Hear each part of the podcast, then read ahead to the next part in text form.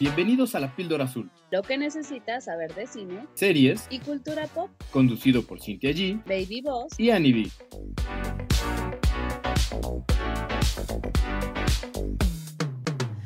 Bienvenidos a otro episodio de La Píldora Azul. Yo soy Cintia G y están conmigo Annie P. Baby Buzz. Ahora sí cada the uno trae. Es, es Baby Buzz in the house, in the house, como dice la Marta. In the Mm, house, man. In the house. Eh, y ahora sí, cada uno trae una película y creo que como en géneros diferentes. A ver, Lick trae Boogeyman, Annie trae Flaming Hot, que me interesa mucho lo que Annie tiene que decir. O sea, sí, estoy muy interesada. Y luego yo les traigo una cursi que ahorita hablaremos de ella. Algo así como para un balsamito para el corazón de niñas. Este es un llamado a todas mis amigas. Amigas que les gusta lo, lo cursi, lo corny. El amor romántico. Sí, Quédense. sí están ahí, quédense, porque al final vamos a hablar un poco de ello. Pero bueno, ¿cómo están, bebés? ¿Cómo les va? Bien, bien, bien. Ah. Pues convencido no sonabas, pero te la vamos a comprar. Pues adaptándonos al infierno, ¿no? O sea, seguimos en este rollo. Sigue asumiendo que, capacitación. ándale, estamos ya en, en, en el modelo 2, ¿no? ¿Qué? Módulo 2 de capacitación del infierno, ya asumiendo que así va a estar mi alma por los siglos de los siglos. Ajá. Amén. Mm. Y luego el pronóstico es que después de esto se vengan las lluvias. Entonces, anyways, o- no va a salir uno en paz a, a pasear, a caminar. no, O sea, es que eso no se va a poder en los próximos meses. Así que este es un buen momento para que usted escuche el programa y tome contenido para ver, porque mejor quédese en su casa. Ya lo habíamos hablado en Shones. No salga. sí, pero además mil veces mejor que llueva que el Bueno, que sí. está haciendo. O sea, yo sí. era team calor y ya este año me he transformado a team frío. Ya, no vuelvo a ser team calor nunca más en la vida. Vamos a dominar eventualmente. Team Frío arriba. Aguante resistencia. O sea, es que yo no entiendo por qué tiene que ser uno u otro. O sea, yo soy disruptiva Ajá. y entonces soy team templado. O sea, porque sí existe el templado. O sea, no chinguen. Ajá, Cintia es como Team 14 grados, ubican. Está bien, perfecto ahí. Unos Exacto. 22 grados, 21 grados, es muy a gusto. No, no, no, no, no, Ani, No, menos, no ¿qué más. te Sí, pasa? sí, es No. como, como 15, 16 ya tops. No, no manches, 15 hace Sí. frío. Ay, no, cero. Ay, no digas. O sea, Ay, su edad lo este está señor, traicionando. te duelen las rodillas a esa edad. ya con, ese- con esa temperatura ya le duelen las rodillas. Ajá, ya le, le truena el tobillo y es, va a llover. Va a llover. Se viene un tormentón. Mamá, guarda las macetas porque viene con granizo. Pasa. Lo que sí me pasa, y no sé si a ustedes ya les pase, pero si no les va a pasar. Es que- Esa amenaza. Sí, no, hombre, es realidad, es un hecho. Cuando uno va a comer o cuando voy a comer, ¿cuánto nos tardamos? ¿Una hora, hora y media? A la hora de pararme, hijo, se me duermen las piernas. O sea, ya estar mucho tiempo en una posición, ya, ya se me entumen. Y es como, ay, güey, ¿qué ¿Ya te onda? tienes que estirar? Sí, ya, ya, ya, ya. No. Despacito, Bambi. demonios. ¿Por Sí, qué? sí, sí. Y llegará, ¿eh, bebés? Llegará. ¿Y entonces cómo le haces en el cine, chiquitín? Porque ahí mínimo, mínimo son dos horas. Se duerme. Ya se ha dicho, me duermo. No, pues lo, lo chistoso es que no lo siento. O sea, puedo estar dos horas platicando, echando relajo, puedo estar en el cine dos horas y media sin tema, no me duele, no siento nada. Pero al momento de pararme, sí siento como adormecidos. O, o, o cuando uno acaba acá en el, en el frutifantástico, que llevas mucho tiempo en una posición cuando te mueves, se, se siente adormecimiento. Así me siento. Como Bambi, un poquito como Bambi. Y ya doy unos cinco pasos, diez pasos y ya, normal, ¿no? Pero sí, no siento nada hasta que me paro. Y es como de, ay, güey, la edad ya se siente. Chale, qué tristeza, mano, qué tristeza, la verdad. Sí, y, y ya, ya, ya les llegará, ¿eh? Ya les llegará. No lo puedo Bueno, pues. Mientras llega. ah, Exacto, Mientras- mientras llega. Mejor que nos cuente de Boogeyman. Pues sí, nos lanzamos a ver Boogeyman, porque pues ya soy el seleccionado para ver estas películas de terror. Y pues déjenme decirles que no me encantó. Fue así como de, ah, órale, está chido. Ah, ok. Ah, ok, sí, sí, sí. O sea, como que esperaba más. E- Esto me ha pasado últimamente con las películas de Stephen King, porque es una película basada en el cuento de Stephen King. Ah, fue- uh, ok, eso no sabía. Sí, sí, sí, fue de sus primeros eh, series. Él sacó una serie de, de cuentos de, de terror que se llamó El umbral de la noche en el 78 y fue de los primeros relatos o historias que sacó, sacó dentro de esta colección. Y si mal no recuerdo, fue de los libros que hizo famoso, de los que empezó a hacer famoso Stephen King, porque creo que el que lo catapultó así a la fama fue el de It después de que se hizo la primera versión de la película. Entonces, Oh. como que yo venía o tenía cierta expectativa, pero las últimas adaptaciones que se han hecho de sus películas o de sus libros, las últimas adaptaciones que se han hecho de sus libros no me han gustado. Creo que me ha gustado más lo que viene haciendo su hijo, las adaptaciones de su hijo, que fue el de Teléfono Negro. Es una adaptación de un libro de su hijo que estuvo súper bien y de hecho fue, estuvo como parte de- del equipo de producción. Pero bueno, centrándonos en Boogeyman, eh, trata de una familia, eh, hija mayor, que ha de tener unos 16 años, hija menor unos 10, y el papá. Se muere la, la esposa en un choque, entonces ellos están muy afligidos, el papá es eh, terapeuta, eh, y entonces, bueno, pues está tratando de lidiar el cómo educar pues a sus hijas mientras él lleva su duelo, mientras ellas llevan su duelo. La hija eh, menor tiene una fobia a la oscuridad, por lo cual empieza a ir a terapia. La hija mayor la acompaña y él muestra una resistencia así cañoncísima para hablar del tema. Y un día, mientras él está dando terapia, queda en su casa, cosa que se estila mucho en Estados Unidos, que en la misma casa tengan su consultorio, llega una persona muy afligida, así con cara de, de, pero sí súper afligida, y le empieza a contar que eh, pues murieron sus, sus hijos y que lo están culpando a él o pareciera que él los mató y que no es así. Y se muere este bebé que es, se me fue el nombre, es muerte súbita, muerte de cuna súbita. Y entonces lo que explica es que cuando hay una muerte, eh, esa familia queda como muy sensible a que el coco, que, que nunca se explica si es un coco o varios cocos, o, o en este caso boogeyman, ¿no? Como se conoce en Estados Unidos. En, español se conoce como el coco. Y viaja en las sombras o está en las sombras, entonces ataca a aquellos que le tienen miedo a las sombras o están muy afligidos o se sienten muy solos. Y entonces esta, este personaje que llega, eh, pues cuenta que se murió la bebé, como les decía, y después apareció este ente porque quedaron muy frágiles, muy susceptibles, y empieza a matar a sus otros dos hijos y pareciese que él las mató. Y él dice, pues que no. Y entonces le está contando a, este terapeuta que se les acaba, se le acaba de morir la esposa, y entonces él se saca mucho de onda, habla a la, a la policía y él, ¿qué creen que pasa? Se suicida en su casa. Y entonces es así que se les queda, por así decirlo, el boogeyman. Y ahí es donde arranca la película. Como que lleva bien, tiene unos momentos... eh, Oh, no, estos de- espérame, espérame. O sea, el coco andaba Mm. siguiendo al paciente y ya se había echado Sí. a sus hijas. Ajá, y andaba atrás de él. Y como se suicida en la casa del terapeuta y ellos acaban de tener una pérdida y están susceptibles, por así decirlo, pues se queda como en la casa a aterrarlos, sobre todo a la, a la niña menor, que le Eh, tiene eh, miedo oh, a la oscuridad.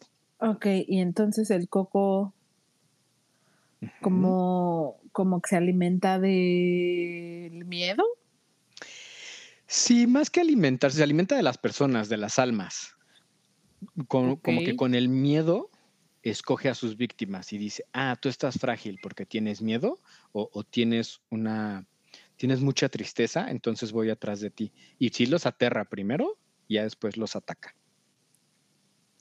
Que yo siento que sí tiene buenos momentos de jump scare, pero son muy predecibles.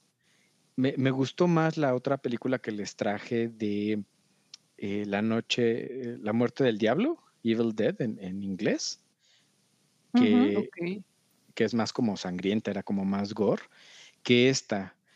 Eh, pues, la trama creo que está decente, hasta ahí a mí no me, no me asustó mucho, pero pues igual si les, les gusta el terror, un poco lo sobrenatural, eh, y tratar de entender cómo pueden matar al coco, pues pudiera ser, ¿no? Yo le daría como dos píldoras y media. No, no más, me esperaría a streaming. En el cine eh, me sorprendió que hubo más gente de la que yo esperaba. Sí estaba lleno el cine, aunque era una sala pequeña. Eh, ayuda el sonido, pero pues más nada, ¿no? O sea, y, y chistoso, hacía la reflexión que antes a mí estas películas me daban miedo, tenía hasta pesadillas. Y desde que hacemos el programa, como que algo cambió en mí. No sé si ya maduré por ser señor. No, eres más malévolo que. Ah, bueno, ok. Yo, yo te iba a decir que te entró tu mood protector hacia nosotras. Ah, porque sí te quiero, fíjate, hasta yo sí te quiero. Yo Ya- me el quiere, modo Lick. protector. Ajá, ya te acepto. ok, gracias. Te entró modo protector y entonces nos estás previniendo a nosotras que sí somos bien cobardes, ¿ves? Sí, sí, eso de- definitivamente. Algo tiene que ver. También tiene que ver que Lady Boss le gusta este género, ¿no? Sí. Sí, sí, y ella sí, sí se asusta y, y demás. Pero bueno, ahora en, en esta ocasión no, no fui con Lady Boss, no, no la pudimos ver juntos. eh, pero bueno, con ella sí vi la anterior de Evil Dead, eh, con esa sí se asustó. Yo creo que esta no se asustaría tanto. O sea, como que es para alguien que le gustan las películas de miedo, pero disfruta que, que no sean tan extremas como la de Evil Dead, que pues hasta gore llega y hay un montón de sangre y Ujú. si hay cosas más como... Este es como un terror más clásico, que nada más te da miedo y disfrutas e- el miedo, ¿no? Y ya, no, no más. Creo que las actuaciones en general están bien, lo que siento que se queda corta es la historia y la dirección. No sé, porque antes me entraba mucho esta idea de ser como más racional y a veces hasta me daba risa y decía, ay, por favor, eso no puede pasar. Ahora no, no me entra tanto lo racional, nada más digo, "Eh, no, no, no me da miedo. ¿Sabes qué también puede ser? Ya viste mucho gore.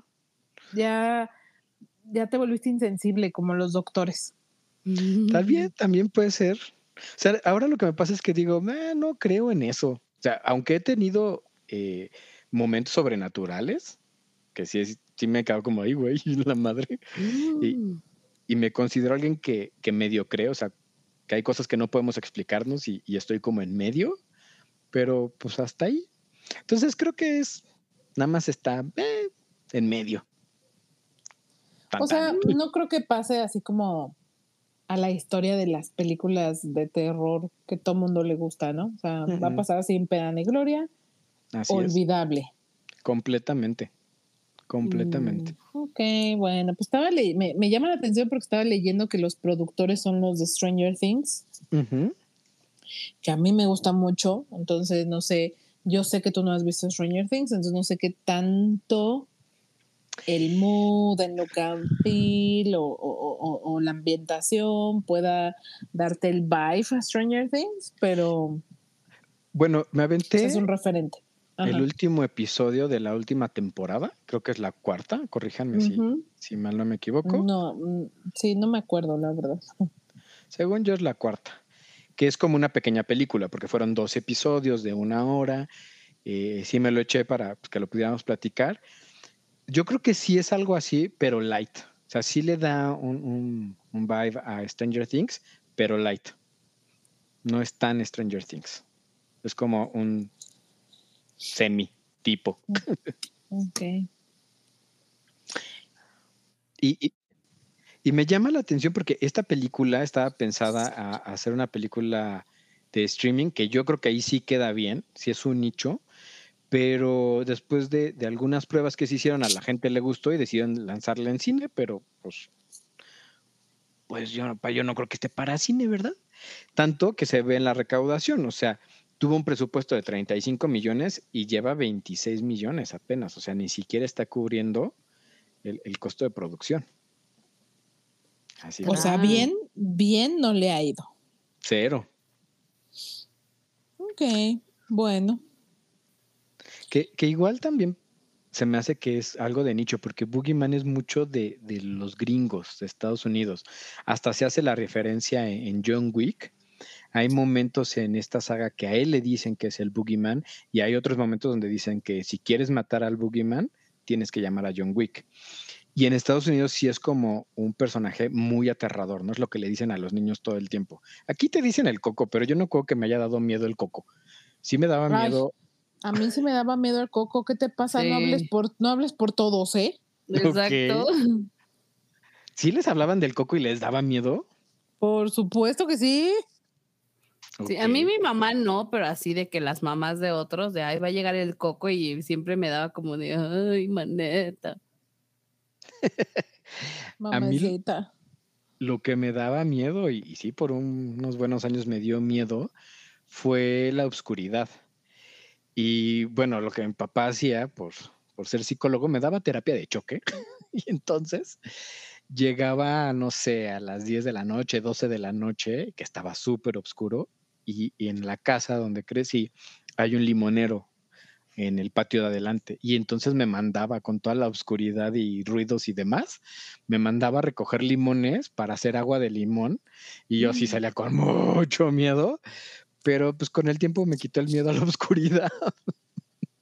Dios mío, qué terror. Qué padre. Está increíble el tratamiento. Pues eso es crecer con un padre psicólogo conductista. Sí, ¿Sabes cómo se me hace como en The Big Bang Theory? Ajá. Que Leonard, su mamá es como es psicóloga también No es psiquiatra Y- ella. eh, y, y, y él es como el experimento. ¡Ay, el experimento! pues por eso me dice el experimento en papá. Entonces Ay, escribe, no. sí, escribe muchos libros como de crianza y obviamente la mamá de Leonard habla mucho de, pues, de su crianza y Le- Leonard está traumatizado por ello. Sí, pues, Porque además como que la mamá de Leonard se parece más en personalidad a la de Sheldon, a Sheldon pues, como medio fríos, analíticos, hasta, hasta a lo mejor la mamá también tiene ahí como una especie de autismo o algo así. Asperger, sí. Ujú.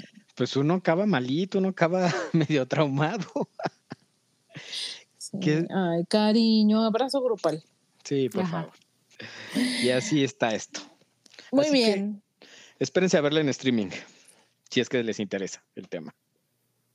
Ok. Dale. Bueno, pues entonces ahora sí quiero escuchar todo lo que Annie tiene que decir sobre Flaming Hot. Que se me antoja y luego digo, ay, no sé. No, sí. Ay, no vela. sé. Dice, yo también te diría que sí, vela. Ahí va, justifique su respuesta. Elabora.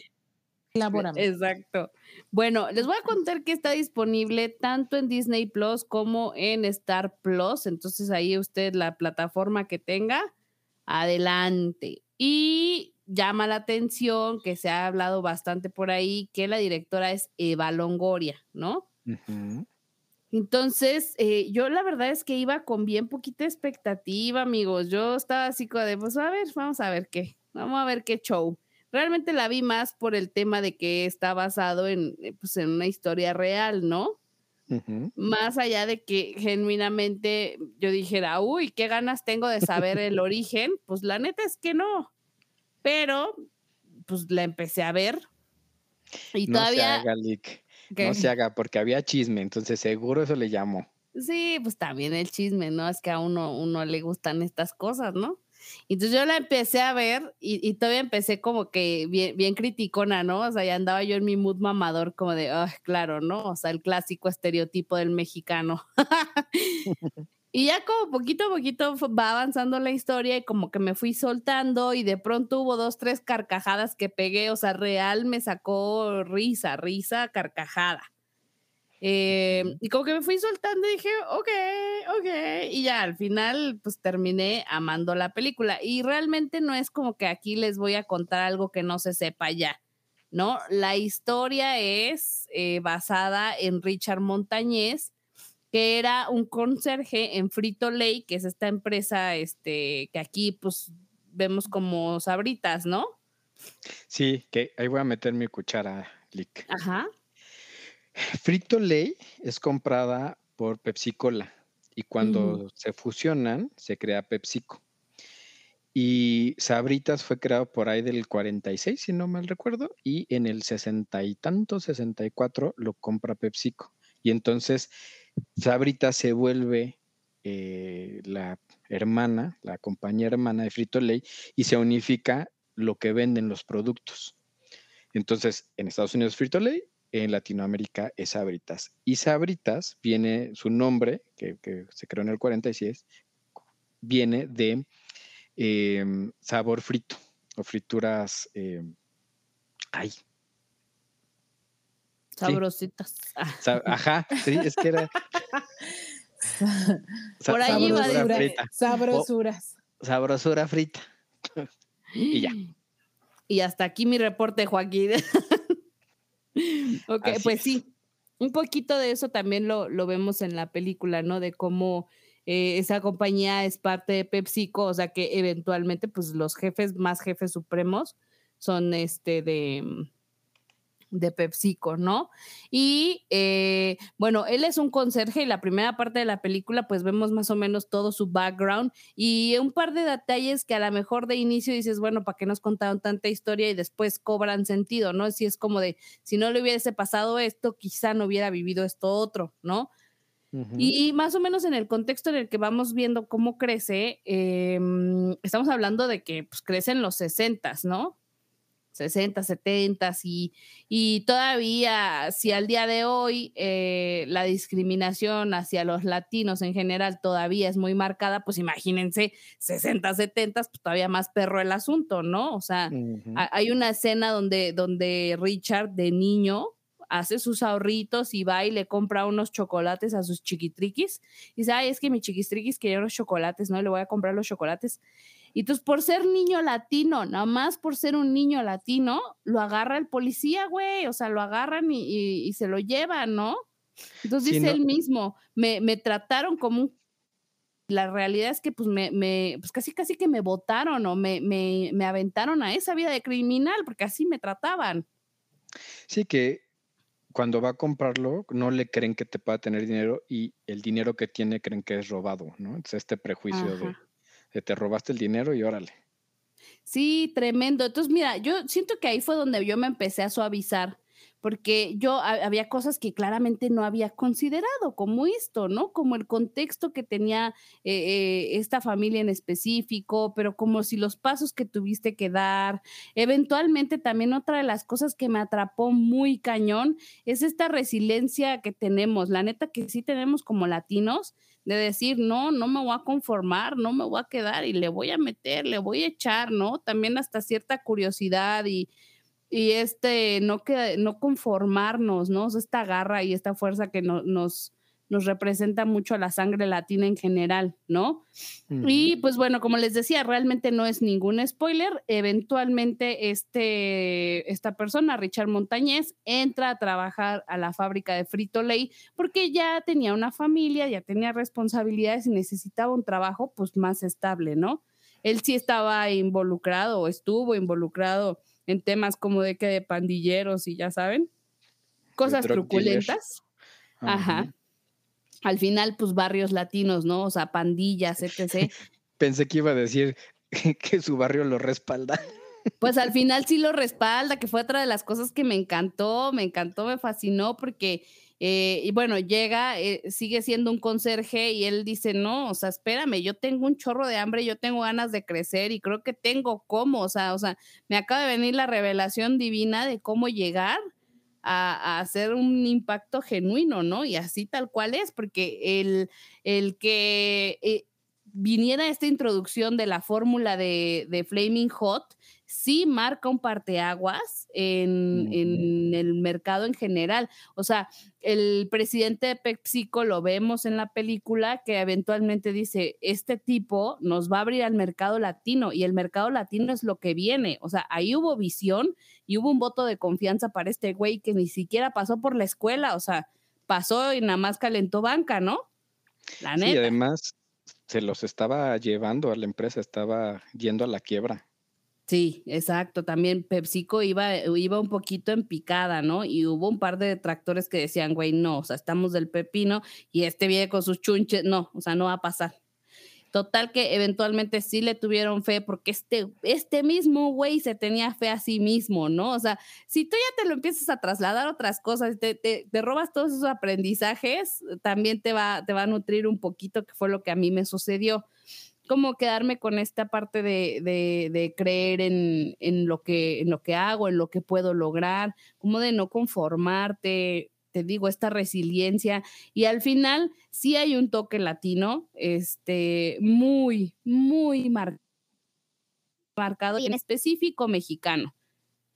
Se siente bastante México, a pesar de ser una película que está totalmente hecha en Estados Unidos y que está eh, hablada en inglés, pero sí hay un feeling de que yo genuinamente me sentí tan orgullosa de ser mexicana, me sentí tan orgullosa de mis raíces, de mi gente, o sea, te lo juro que me hizo sentir así un, un abrazo de nacionalidad bien perro.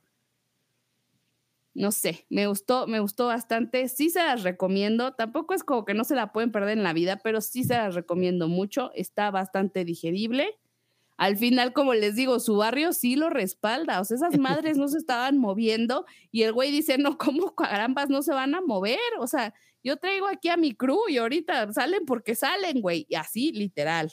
Salen porque salen. Sí, yo estoy con usted por dos. Y otra cosa que me dejó la, la película. O sea, tú también la viste, pues. Sí, sí, también la vi. Opino lo mismo. Que no.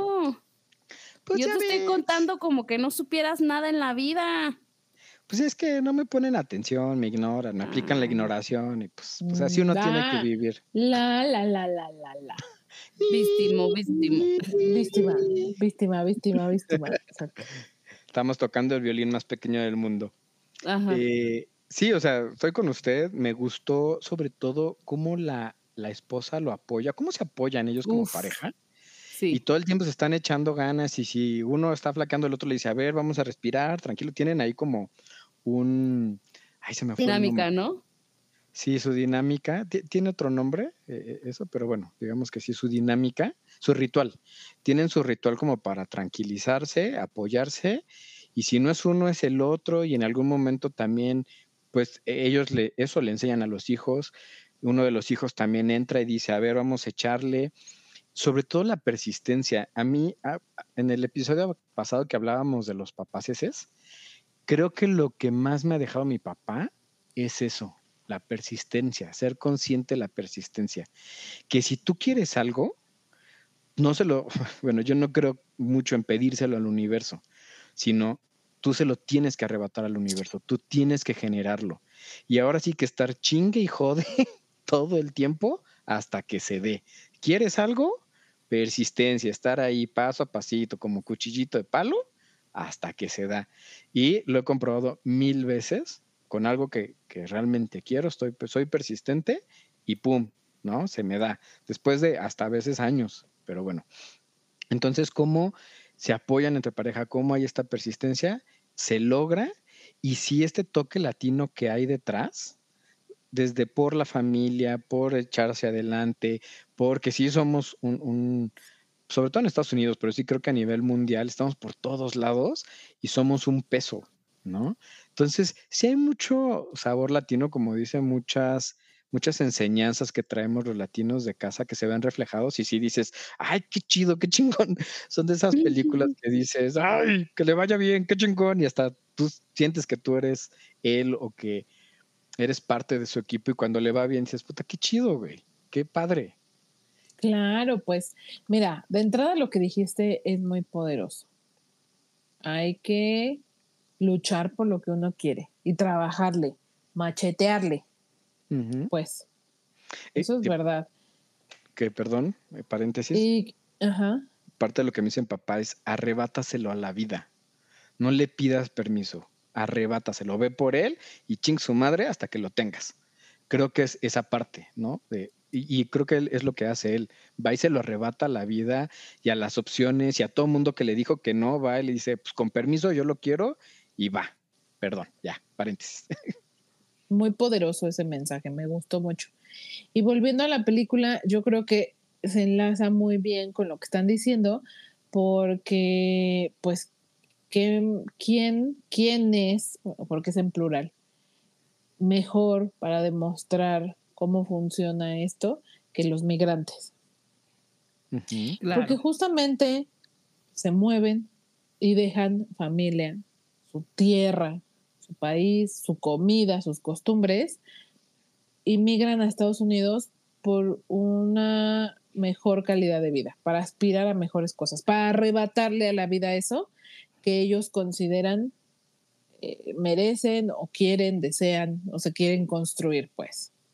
Entonces todo, todo, todo lo que estás diciendo creo que converge o, lo, o en plural lo que están diciendo converge en esta idea, ¿no? En esa esencia. O sea, los migrantes son una, son una fuerza laboral muy importante en Estados Unidos. Ya ven que hasta hubo un documental por ahí de una tierra sin mexicanos o sin Un día. latinos. Ajá. Y el impacto económico que tendría en Estados Unidos, ¿no? Sí, no, olvídate. Entonces, estas historias siento eh, inspiracionales que te hacen darte cuenta que el cielo es el límite. Ujú. sea, Sí. Pareciera imposible lograr, a veces pareciera que todo está en contra, a veces parece imposible lograr A, B, C, D, F, G. Pero sí se puede, mucha gente lo ha hecho. Pues este señor lo hizo. Sí, que el éxito es a través del trabajo y de estarle chingando, que no, no va a llegar de la nada a tocarte. O sabes cómo, o sea, yo por ejemplo lo tomé que yo a veces como que tengo inseguridad de que no tengo esto, me falta aquello, todavía no tengo conocimiento de tal otra cosa, ¿no? Y veo que este güey se paró con todos los mundo así en una sala como a presentar su idea y se lo estaban comiendo, ¿no? Y a ver qué pedo con esto, y a ver cómo le vas a hacer con aquello, y las ganancias, ¿no? Y el tipo como de puta, ni siquiera me están hablando en mi idioma, ¿cómo le hago aquí? Pero pues llega, se planta, que él estaba seguro de su producto y dijo, a ver, yo no tengo esas herramientas, pero yo, mira, yo lo que tengo es esto y tras. Entonces también, incluso hasta, hasta prioridades, ¿no? Yo te digo que lo agarré por ahí, como para decir, mira, hoy no tengo esto, pero eso no me puede, no me va a impedir que yo me aviente, hija, pues no, vas con todo. Me, te digo que me llegó una parte en la que me super atrapó y me motivó muchísimo a, a moverme más, o sea, raro porque no creo que sea este la intención principal, ¿no? Como mo- motivarte y como hacerte así, pero eventualmente es el efecto que te llega a provocar. Sí, sobre todo que él, si, si bien tenía un producto, empezó como una idea. Y la idea le hizo mucho sentido a él y ya después lo volvió en, en un producto, pero no descansó. Y la otra parte que también tocan, y, creo que lo, lo tocan con la esposa, es si no sabes algo, apréndelo. No tienes por qué ser experto ni, ni saber de todos los temas, que es algo que en consultoría, para bien o para mal, eh, utilizamos, ¿no? De cuando el cliente te pregunte algo, tú dile que sí, ya después te haces bolas de cómo lo, lo consigues, ¿no? O sea, obviamente buscas al experto, buscas a alguien que sí sepa y, y lo, le compras el producto, lo o que él lo haga, tú se lo compras y lo aterrizas al cliente. El chiste de, de un consultor, que ahora se habla mucho de que uno tiene que ser un consultor con los clientes, no es que tú sepas todo, sino que entiendas, puedas entender la necesidad que él tiene o poderle acompañarlo a que encuentre su necesidad y se la cubras. Y eso, pues con que tú lo, lo sepas escuchar, tengas este entendimiento, pues contratarás, subcontratarás, buscarás o aprenderás eso que él tiene. ¿Qué es lo que le pasa él? Pues, no sabía, se pone a estudiar y acaba siendo pues, millonario, ¿no? Muy exitoso. Oye, lo que le compran es la fórmula y ya nada más le pagan por su fórmula o, o- o qué, o qué, cuál es el punto. No, Bueno, aparte de la fórmula, después le ofrecen un puesto como de cabeza de marketing del, o sea, así tal cual. Entonces se queda trabajando para la empresa encargado exclusivamente del mercado latino. Oh. Sí, es como el director de ventas del, del mercado latino y al punto que sus hijos trabajan ahí, que es algo que a mí no me quedó claro o no lo explican muy bien. Si le compran la fórmula o no, lo que dicen es que sí le dan un puesto y dicen que acaba siendo millonario y muy exitoso. Yo creo que sí le dan una parte de, la fórmula. Y además en Estados Unidos. Sí, ¿no? O algún pues porcentaje pues sería lo de las justo. ganancias. Pues sí, sí sería, lo justo. Ahora a mí me sorprende que, que estos Flaming Hot tengan tantos años en el mercado, porque yo los descubrí hace no mucho. Cuando sacaron las, las chips de Barcel Flaming Hot, que ahora todos los empaques de Flaming Hot son morados. Y entonces como que diversificaron, ¿no? Porque prácticamente ya todas las versiones de papas tienen una versión Flaming Hot, ¿no? Sí, de hecho, yo los conocí como los Doritos Flaming Hot y también hace un par de años. Y ya con la película, pues te enteras que lo primero, el primer producto con que se probó fue con Chetos. Y ya después sacaron toda la línea. Y supongo que primero fue en Estados Unidos y después pues, el mercado latino, pero pues, como yo no como picante, ya lo platicamos del episodio pasado, pues igual y por eso no lo conocía, pero no sé ustedes, bueno, Sin ya acaba de decir, ¿usted, Lick, lo conocía? O sea, hace años sí, pero tampoco como picante, entonces para mí pues no es algo revolucionario. la neta, o sea, pues no te puedo decir, ay, wow, qué formulaza, pero pues este, qué padre que le, le funcionó. Ay, pero sí está rica, o sea, sí me gusta, me gusta, a mí sí me gusta mucho. Me pica un chorro, aguanto comer muy poco, así de jalón, porque sí te pica un chorro. Pero es una fórmula que a mí me gusta y tan exitosa debe de ser que la diversificaron a todas sus líneas de papas, todas. Y bueno, la diversifican por el mercado latino, como decía la LIC. Y e, es lo, parte de lo que explican en la película, que no pica como a lo güey. O sea, la gente que le gusta el picante lo podrá explicar mejor, que hay salsas o hay cosas, productos que te pican a lo güey y no está rico. Y hay productos que pican rico y es lo que pasa con Flaming Hot, que pica rico, ¿no? Es que de hecho creo que por ahí este, también hubo una controversia. El mercado asiático estaban empezando a, a, a una fórmula de picante.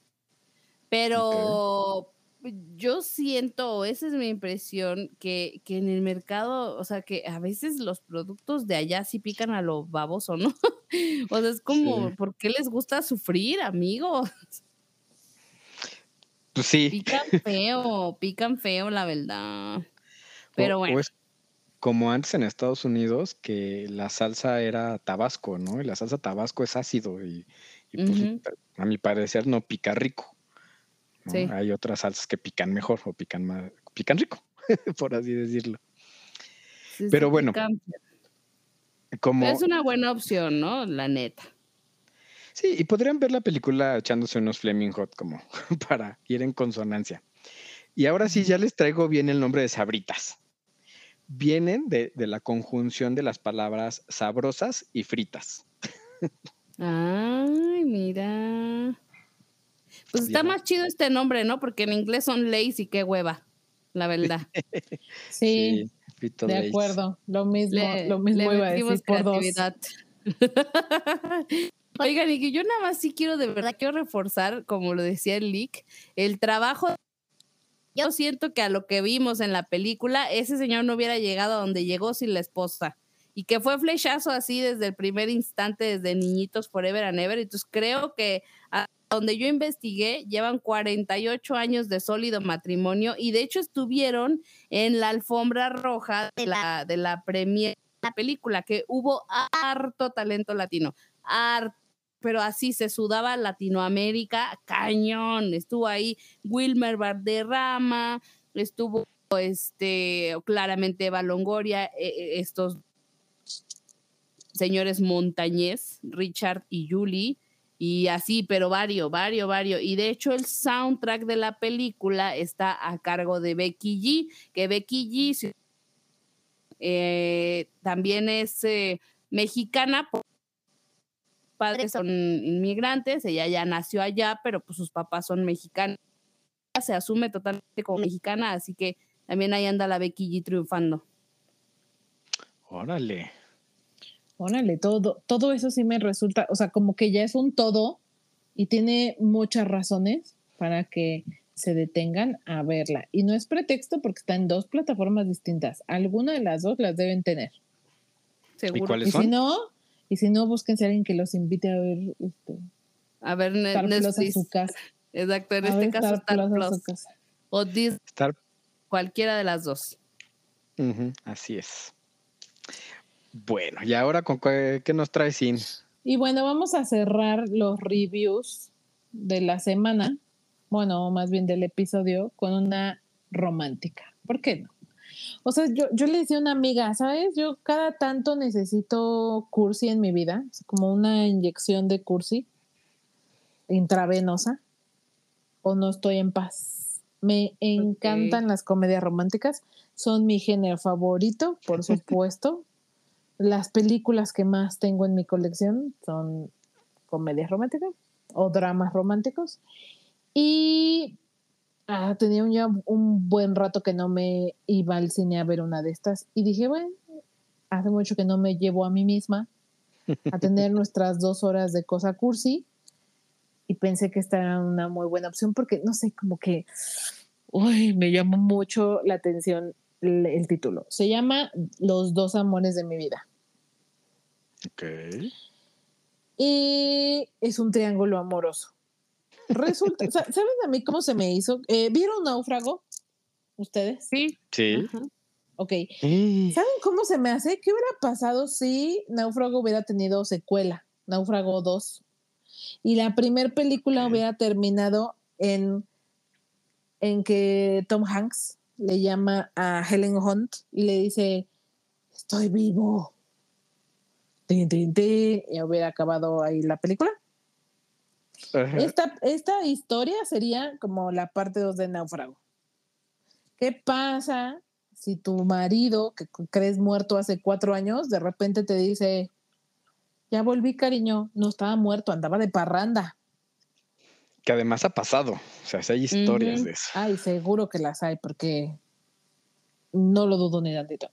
Y ella, bueno, ella después de cuatro años rehizo su vida y está comprometida con, adivinen quién, no me lo van a creer. Que por cierto, esa fue una de las cosas por las que me llamó la atención la película también. Simi Lu es uno de los galanes. Justamente el ¿Y galán ese con quién el que es? Shang-Chi. Ah, ok, ok, ok. Ah, Ay, Dios mío, con este muchacho de veras. Ajá. No, pues oiga. Y ella está comprometida, actualmente está comprometida con Simi Lu, que se llama Sama en la película. Y entonces ahora es como, ¿y ahora qué hago, muchachos? Porque Pe- Pero a ver. el, ma- el marido que estaba muerto, que ya no está muerto, ajá. se llama Jesse. Ah, literal. Literal, la película trata de que ella cree que está muerto y regresa cuatro años después. Pues es que desapareció así, te digo, como que náufrago, o sea, su avión, helicóptero, creo que en este caso, se cae en el mar y pues ya lo dan por muerto. Y cuatro cómo años después, pues en una isla como náufrago. Ah, cuatro años ok. despie- después regresan, así como náufrago, güey. O sea, no estoy, No, no, no bueno. es broma cuando hice la referencia de náufrago. Después, Yo pensé quién sabe que cómo sí. logra, después de cómo logra, no sé cómo logra salir de la isla, eso no, nunca te explica nada, ni cómo le, o sea, no es náufrago. Por eso es la secuela de náufrago. O sea, aquí el punto no es todo lo que él vivió en la isla, porque eso no es el punto. Para eso ya está náufrago. Aquí el punto es qué pasa cuando regresas y tu vieja ya se olvidó de ti. Tu vieja, tu pareja. Que en este caso no, que en este caso no es tanto que se olvide de ti. En este caso más bien es, pues la vida sigue. Y uno no se puede Claro. estancar en el duelo toda la vida. Uno tiene que salir adelante pese al dolor. Y ella hace su mejor esfuerzo en salir adelante porque justamente ella ellos tenían una muy buena relación de pareja, o sea, sí te muestran que estaban súper enamorados el uno por el otro y hasta, hasta parece una relación completamente falsa este, de lo perfecta que se ve, porque claramente así no es la vida. Y entonces cuando él muere, pues ella, pues sí pierde una parte muy importante de su vida, porque su marido lo era todo. Además ellos, como que ellos, eh, como que para meterle más salsita, ella, ella no, ella, mm, sus papás tenían una biblioteca, una librería, perdón, vienen de un pueblo chiquito, donde ya sabes, en Gringolandia es muy, muy común y los papás eran dueños de la librería y no, ella no quería, o sea, ella no quería heredar la librería, ella quería viajar y conocer el mundo y ya sabes. Y coincide con este chico y viajan por el mundo, o sea, algo de lo que hacen como pareja es viajar por el mundo y, y, como ser medio trotamundos y así. Y cuando él muere, o supuestamente muere, ella regresa a casa, se queda con su familia, realmente sí, sí muestran que le dolió mucho, que fue muy difícil, eh, deja completamente esa vida de trotamundos y se queda ahí, en la librería, con su familia. ¿Eh? Ok, no, sí. Ah, y, y entonces ella eventualmente conoce a Sam, que es Similu, y pues se enamoran y ta, Y entonces el drama para mí, más allá de si el marido muerto ya no está muerto, y el drama obvio de la película más bien es como que, justo eh, los personajes, la chica y su hermana, porque la chica tiene una hermana mayor, lo platican en una escena. O sea, no, no es tanto el eh, a quién amas más, porque no es amar más o menos, sino qué, qué persona te gusta ser más, la persona que eres con uno o la persona que eres con otro, porque la realidad, y creo que sí tiene mucho que ver, pues cada relación es distinta, o sea, no son idénticas las relaciones de pareja. Cada relación establece sus propios como pues como su propia identidad, por decirlo así. Y entonces, aunque tú puedas tener, eh, o, para, para quienes han tenido varias parejas a lo largo de la vida, pues ninguna relación es igual. Pareciera, desde lejos. Pero no, cada relación es un mundo. Y al final, como que la, la, o el meollo del asunto es ella con el esposo, eh, te digo, era como trotamundos, aventurera, le gustaba viajar y, y, como una persona muy, te digo, muy aventada, muy extrovertida. Y ella después se volvió como más bien como de echar raíces y entonces le gusta estar cerca de su familia. Finalmente decide quedarse con la librería y sí asumir ese rol de manejar la librería junto con su hermana este, y, como que le, le, agrada también esta vida de estable, por decirlo así. Como que se fue al otro lado, ¿no? Ajá. Y entonces justo hay una, hay un, hay un momento en el que, en el que está esa disyuntiva, ¿no? O sea, hay veces que es imposible volver a lo que era antes. E incluso creo que no hay veces, siempre es imposible volver a lo que era antes. En el momento en el que tú cambias, cambias y prácticamente cambias. No es que no puedas volver a cambiar, a lo que voy es, no puedes volver a ser quien eras. Eso sí es imposible, creo yo. Sí, de hecho hay un dicho eh, asiático, si mal no recuerdo, si, si mal no me acuerdo es de Confucio, que dice que el mismo hombre nunca se puede bañar en el mismo río dos veces porque nunca va a ser el mismo río y nunca va a ser el mismo hombre, porque todo está cambiando todo el tiempo. ¡Ay, qué profundo, licenciado! Qué fuerte, pero es verdad. O sea, a mí me, me, gustó la premisa de la película, porque me, me hizo, sí me hizo llevarme a pensar dos cosas. Esto que ya estamos discutiendo y ahorita que Lick se lució con esa reflexión. Pero también este hecho de ella, ella en algún punto se cuestiona, ¿puedes amar a dos personas al mismo tiempo? Sí. Y aquí, aquí vamos a abrir un súper debate. Claro. Porque va a haber gente que dice, no, claro que no. O sea, es que si amas a la primera, no amas a la segunda, y así unas cosas, ¿no? Cada quien. Y habrá gente que diga, sí, yo, yo, Elik y yo hemos hablado ampliamente de este tema.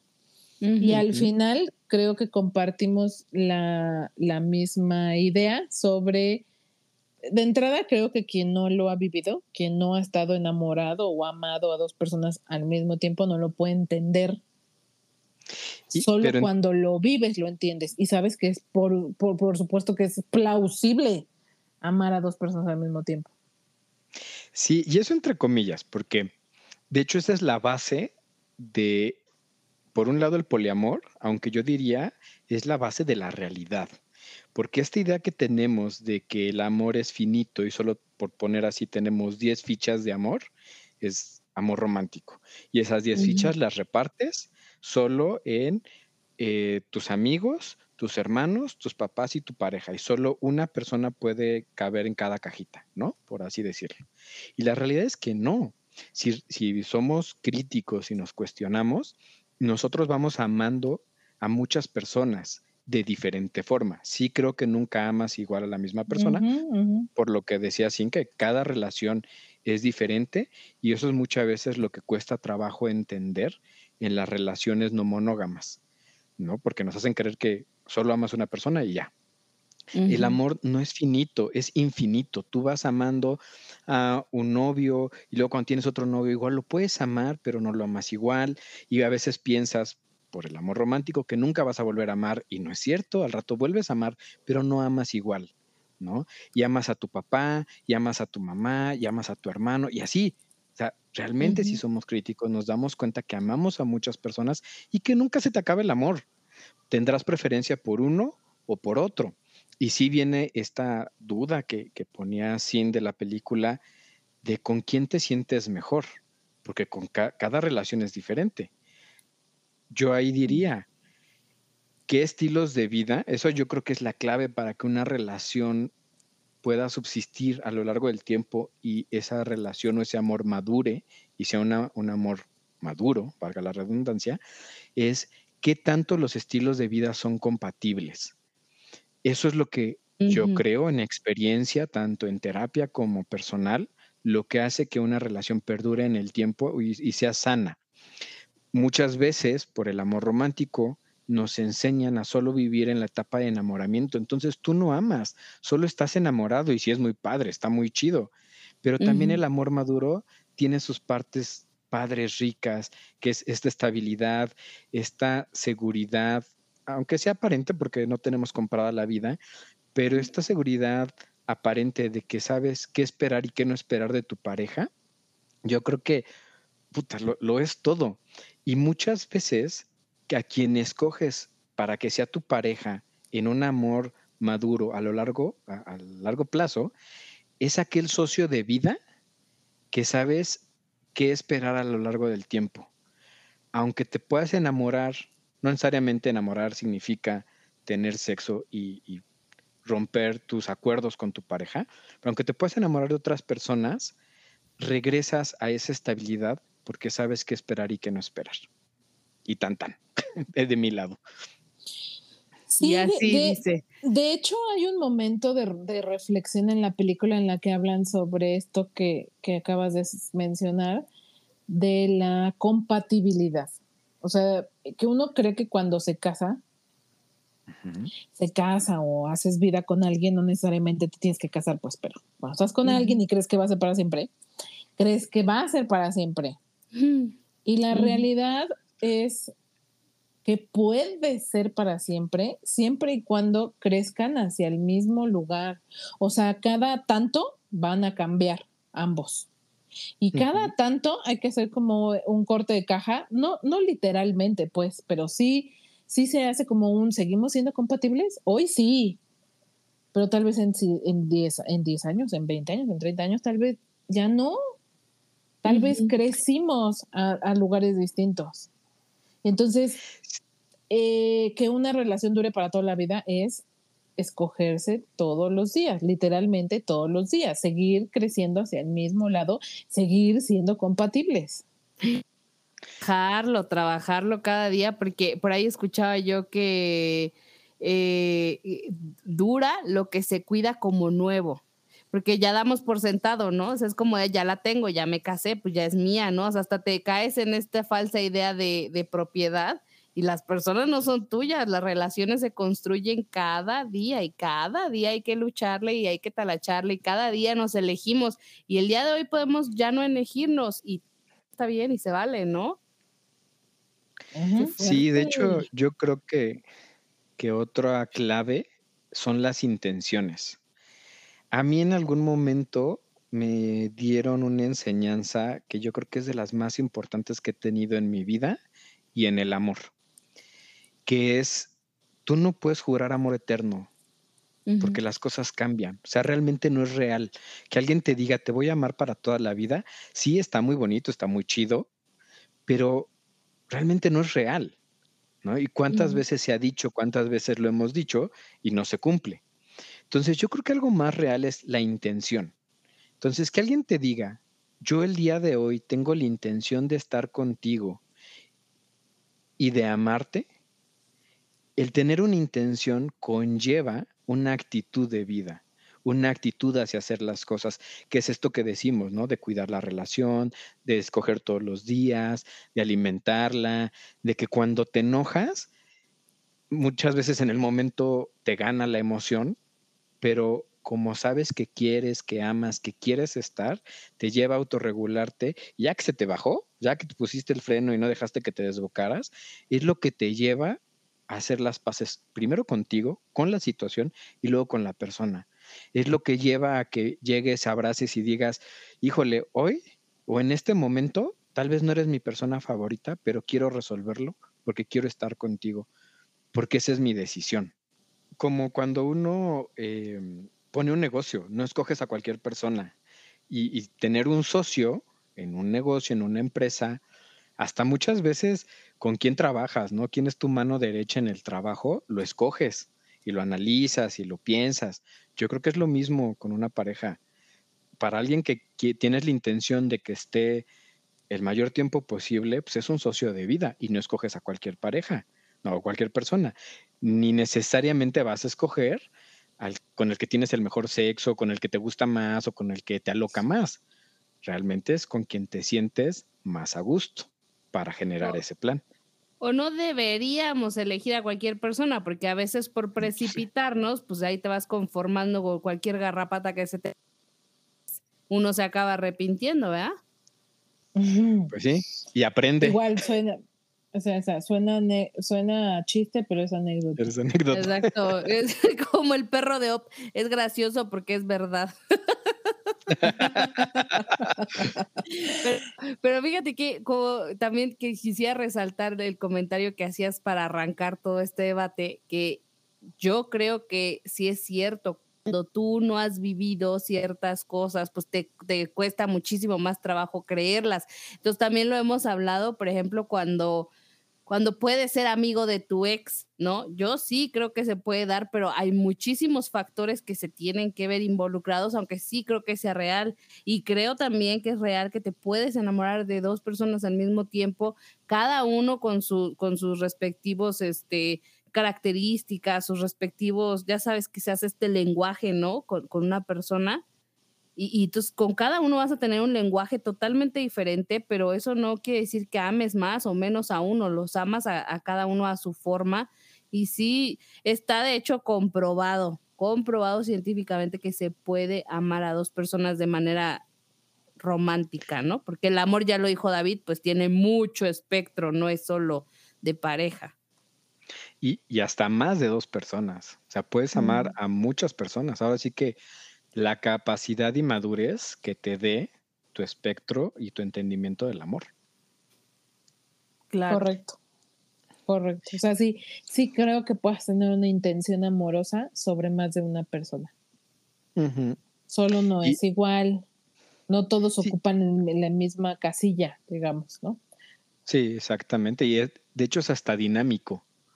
eh, la casilla que pueden ocupar y hasta, em, ay, se me fue el, no es como la importancia, sino, ay, se me fue ahorita el concepto.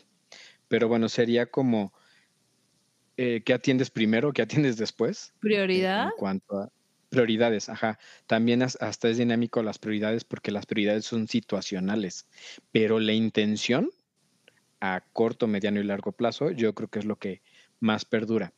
Y esto que decía de que se puede ser amigo de los exes, sí, yo también creo que se puede hacer. Sí es un trabajo que, que hay que recorrer, arduo, de muchos límites, de mucha conciencia de qué permites, qué no permites. Y está comprobado, así que científicamente, por los psicólogos, que sobre todo hay que matar dos intenciones.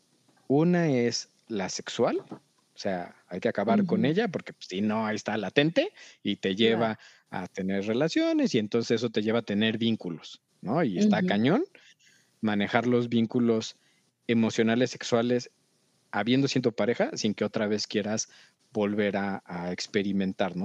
y, porque eso te lleva a la siguiente idea, al siguiente punto, y es matar la idea de que puedes estar juntos, de que puede ser mejor, que todavía hay algo por resolver.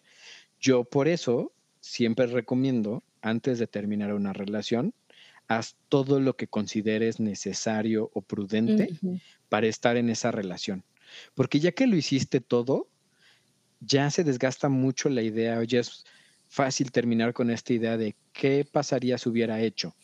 Cuando tú terminas luego, luego, cuando terminas sin haber hecho lo que creías suficiente, sí tiene muy latente el y si regresamos, y si ahora hacemos esto, y, y si ahora soy más cariñoso, y si ahora te pongo más atención, y si ahora en vez de estar viajando me quedo contigo, y si ahora bla, bla, bla, pues eso hace que regreses y que siga latente esa idea.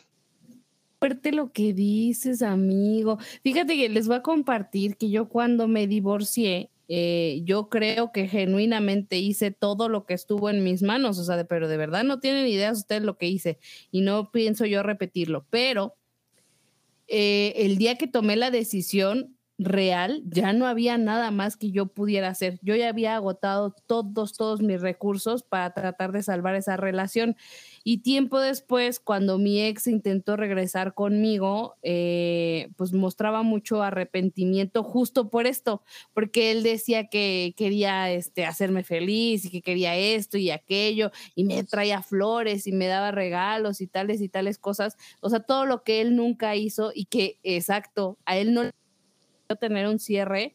eh, cuando se terminó la relación, porque para él todavía estaba el y que si hubiera, ¿no? Y si esta vez y si esta vez aquello, y es que dame el chance, porque no me estás dando el chance, cuando mi perspectiva es, yo hice lo que pude, y yo ya ahora sí no tengo más para pa ver para atrás, ¿no?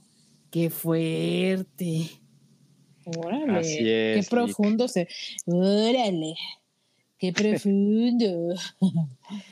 Que por cierto, también me toca mucho que dicen, es que ahora sí va a cambiar, es que ya fue a terapia, es que ahora ya mejoró. Mm. Ok, está comprobado que la gente cambia uno, dos, tres meses máximo. Y luego, si no hay un trabajo realmente de resignificación de los conceptos, que eso nos lleva años en terapia, años, no un par de sesiones, la gente regresa a la misma idea. Y aun cuando llevas años y resignificas algunas ideas, realmente lo que uno aprende en terapia es a ser más funcional, a responder de una mejor manera, pero las ideas se mantienen. Las ideas muy, muy, muy difícil, difícilmente cambian. Entonces, si usted se quiere ahorrar más de dos, tres, cinco años en una relación esperando que cambie, aún yendo a terapia, la probabilidad es mejor que diga, ¿sabes qué? Ahí muere. Suéltalo. Tú- Sí, suéltalo. Tú veas tu proceso por ti, porque quieres. Y en, cuando termines tu proceso, cuando decidas que ya cambió y demás, hablamos y vemos en qué momento de vida estamos y si volvemos a tratar de estar juntos, de compartir. Pero mientras, yo voy a hacer mi vida. Porque eso de tener una vida en pausa esperando que el otro cambie, híjole, es el 0.001% de que suceda. Y amigas, amigues, amigos, no se aferren a ese 0.001% de yo voy a esperar que esta persona sea, porque no hay epifanías, sin lo dice mucho. Están esperando que se duerman y tengan una epifanía y digan, ay, hoy me di cuenta que tú eres el amor de mi vida. Eso no pasa, por favor. No. Bueno, vaya, vaya, vaya. Ya se puso muy terapéutico el leak. Ajá, ya este fue la este sección del, del, doctor corazón. del doctor corazón. Ya le dije, este no es el, este no es el espacio para esto, hijo. Le vamos a abrir su propio canal. Le vamos a abrir su propio canal. Bueno, que nos digan, ¿no? Nos pueden comentar en redes sociales si quieren el canal de Leak. y lo hacemos. De, de, Doctor Corazón o no. Sí, ya por ahí traemos un par de nombres, ¿no? Entre ellos, ¿alguien de aquí? ¿Alguien de aquí? Oiga, nos podemos poner como las envinadas, amigues, a contarnos nuestros chismes, nuestras historias. Y estaríamos facturando como Shakira. Truculentas. Quizá ya nada más para regresar a la película, lo único que me gustaría añadir ya como reseña como tal es completamente innecesaria que esté en cine. ¿Saben cómo se siente? Como una película de catálogo de streaming. O sea, mm. bien podría estar en Amazon o en Netflix o en la plataforma que ustedes me digan. No me, o sea, aunque el tema es muy bueno y ya quedó muy claro en los, no sé, 20 minutos que llevamos discutiendo de esto o más, el tema es bueno pero no está del todo bien realizado o aterrizado. Hay cosas que a mí no me terminaron por convencer. No es la comedia romántica eh, La boda de mi mejor amigo o La propuesta, no es esa comedia romántica que se quedan en el inconsciente colectivo, que están ahí, que, que, que a todo mundo les gusta. No, es olvidable porque creo que la, la realización fue, deja mucho que desear la escritura. Creo que el guion, el cómo está contada la historia, no le ayuda para nada y las actuaciones tampoco. O sea, los personajes para nada son entrañables. Creo que el que mejor lo hace es Jesse, el novio, el esposo muerto que no estaba muerto. Creo que mm, para mí ese fue el que mejor lo hizo. La verdad es que ni la protagonista, ni el Similú, ni nadie de los demás me gustó. Así es que y, necesario que vayan al cine a verla, espérense a que la suban a una plataforma de streaming y ahí se la echan, igual ya saben. Una, una tarde de, de, ti para ti, con helado, palomitas y, y tan tan. Y más que, no, más nada. Cine no es necesario. Ok. Mm. Y bueno, con esta última reseña del día, nada más vamos a pasar a los estrenos que tenemos estos días, porque, o sea, por fin, después de que ya toda la comunidad cinéfila y de cómics y de todo vieron Flash, porque han tenido una cantidad ridícula de streamings, ¿no? O sea, toda la comunidad ya la vio. Toda la, y creo que varios ya hasta la vieron dos veces de los streamings que ha tenido en la película esta estrategia de que todos los generadores de contenido y periodistas de cine y demás ya la vean, pues, creo que les ha funcionado porque pues todo el mundo en general habla bien de ella, ¿no? Y sí nos deja como con muchas ganas de verla, que es como el gran estreno que nos toca hablar la siguiente semana. Digo, ahorita ya está en cines, espero que ya la hayan visto, porque la siguiente semana la vamos a debatir con creces, ¿eh? Spoilers y todo. Y full spoilers, sí. Sí, sí, Claramente. Pero bueno, fuera de Flash, que es como el gran estreno que, tenemos ahorita encima, ¿qué más tenemos, Lick? A ti que te encanta esta sección. Hay que ponerle un jingle, fíjate. Vamos a viajar un poco en el tiempo, porque Flash se estrenó el 14 de junio. También viene esta película de Misión de Rescate 2 de Chris Hemsworth en Netflix el 16 de junio. A mí la 1 me gustó mucho. No tiene mucha historia, pero tiene muchos balazos y tiene mucha testosterona, así que la espero con muchas ansias. También ahí les estamos, habíamos estado platicando, hablando de la del documental de Stan Lee, una leyenda legendaria en Disney Plus, también para el 16. Eh, una docuserie que, ay, espero me dé la vida porque sí me gusta el tema, Civiles Armados, el Holocausto Olvidado, que es un documental que explora cómo eh, pues lo que cometieron los, los alemanes, estas atrocidades masivas, como parte de las brigadas policiales nazis en el holocausto. O sea, metemos ¡Qué horror! Sí, sí, también salió el 16 de junio. Después, ya para el 21, salió Secret Invasion, de esta serie de Disney Plus que sigue sumando al universo extendido de Marvel. Esa también tengo muchas ganas de verla. Ya, ya estaremos hablando de ella. ¿eh? Esto es un must para este programa. Sí, definitivamente. Luego viene la película de Elements en el cine el 22 de junio, que eh, yo creo que se ve bien, aunque la crítica que ya la ha visto ah, no la califica tan bien. La veremos, ya le diremos. Eh, una serie de Swagger, temporada 2 en Apple TV con Kevin Durant, que eh, es las experiencias o está basada, inspirada en las experiencias de la superestrella Kevin Durant en el mundo, en el mundo del baloncesto juvenil. Y creo que mm. hasta ahorita sería todo. Después, ¿qué tenemos disponible en, en streaming? No sé si querías decir algo, Sin. No. Ok, pues nos no, seguimos. Fíjate que no. Para aquellos que no vieron películas en el cine, que eran blockbusters, o les interesa volverlas a ver en streaming, ya tenemos Creed 3 en Amazon, La Mujer Rey también en Amazon Prime. Esta película a mí me encantó con Viola Davis. El exorcista, el exorcista del Papa en Amazon Prime, eh, esa también se la reseñamos, está decente la película. Calabozos y Dragones en Amazon Prime, hay quien no la vio.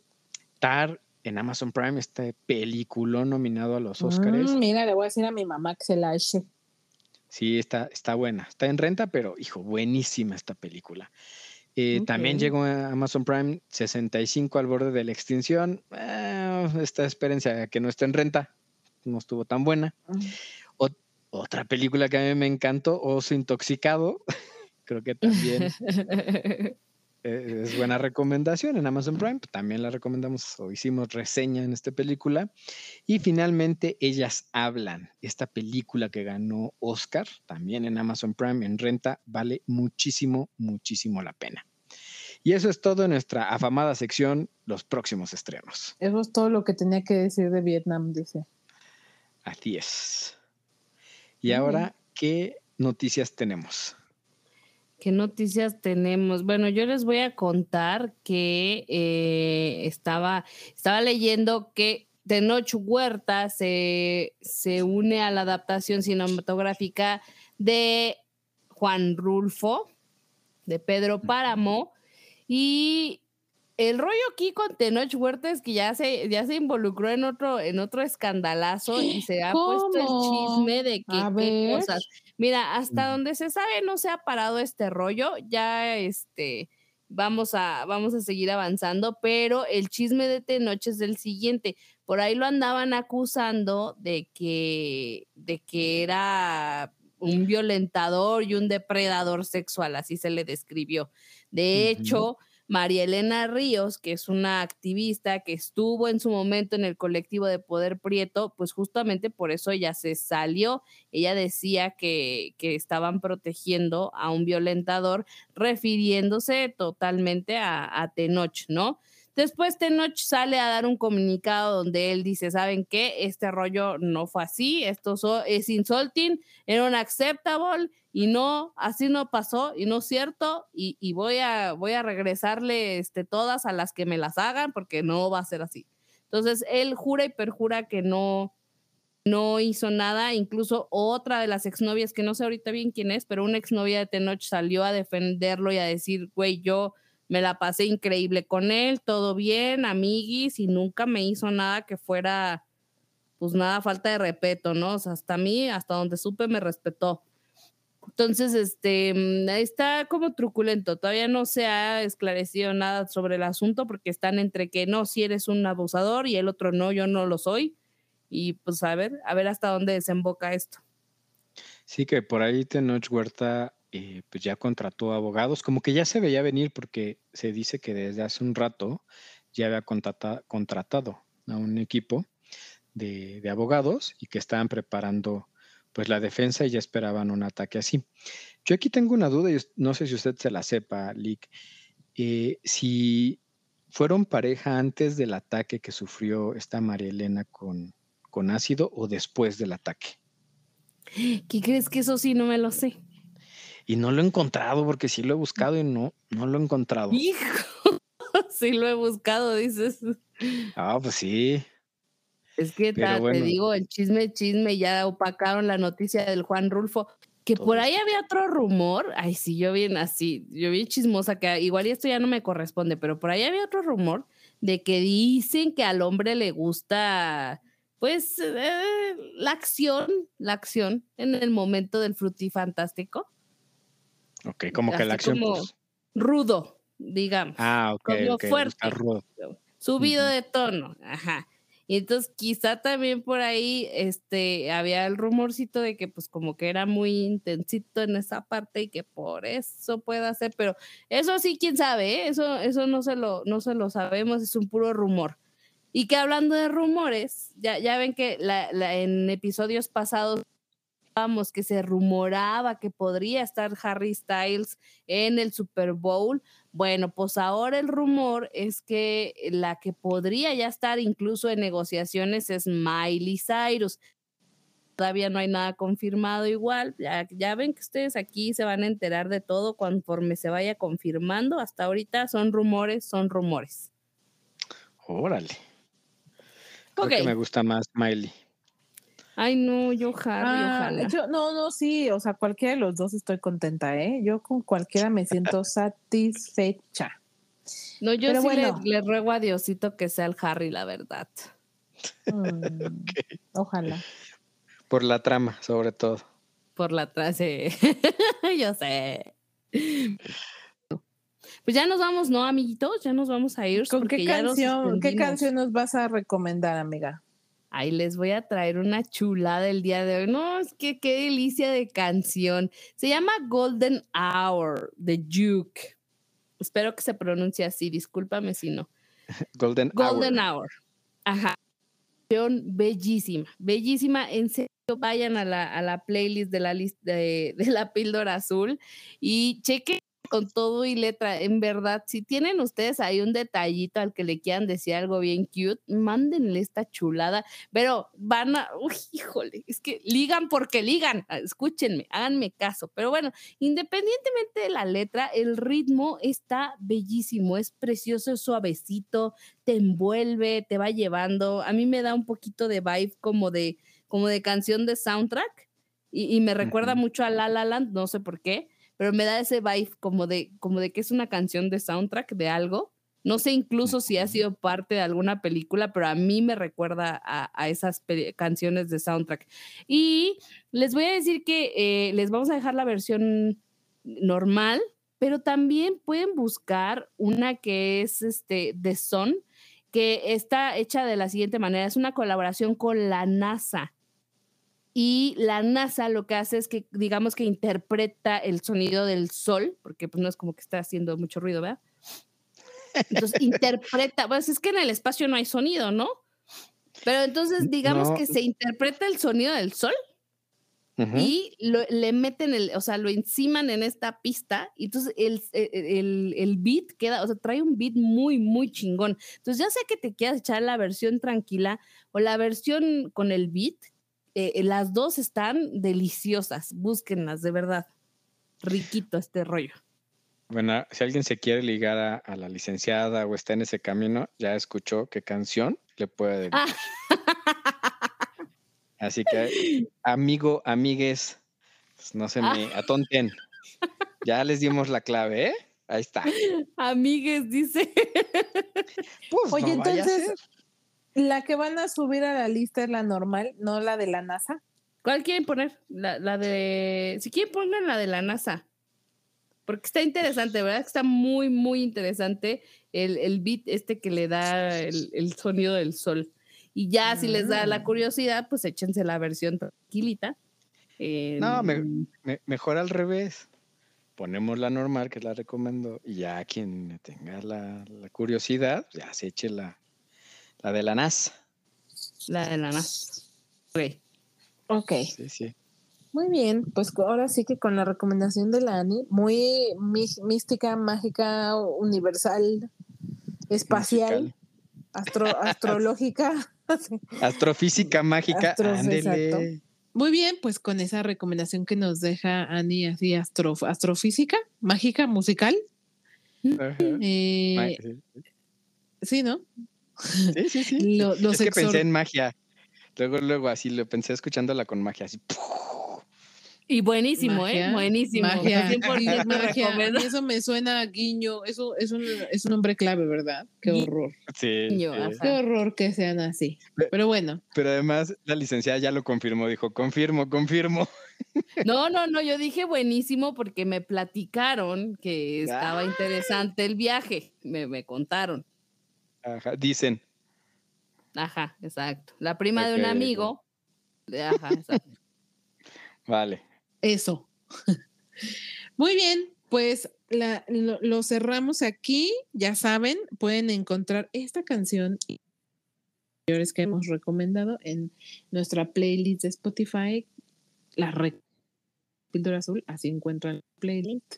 Y si no, está fijada en nuestro perfil de Instagram, en donde nos encuentran como la Píldora Azul, con una A entre Píldora Azul. Ahí en Stories encuentran el link a esa playlist. Ya saben, un- una invitación cordial a que nos sigan, le den follow, comenten, den likes. Eso nos ayuda un chorro. Así es que si les cae bien el link y la Ani, denle like, no sean así.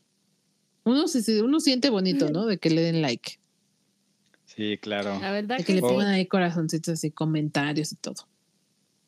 Sí, o que nos digan, ay, escuché esto y, y empiezan a platicar de cine Exacto, contigo. exacto. Así es que muchísimas gracias, Ani, David. Muchísimas gracias a todos los que se quedan siempre hasta el final. Y nos escuchamos la siguiente semana, ya dijimos, para hablar de The Flash, entre otras cosas. Adiós. Manténganse Chao. reales. Bye.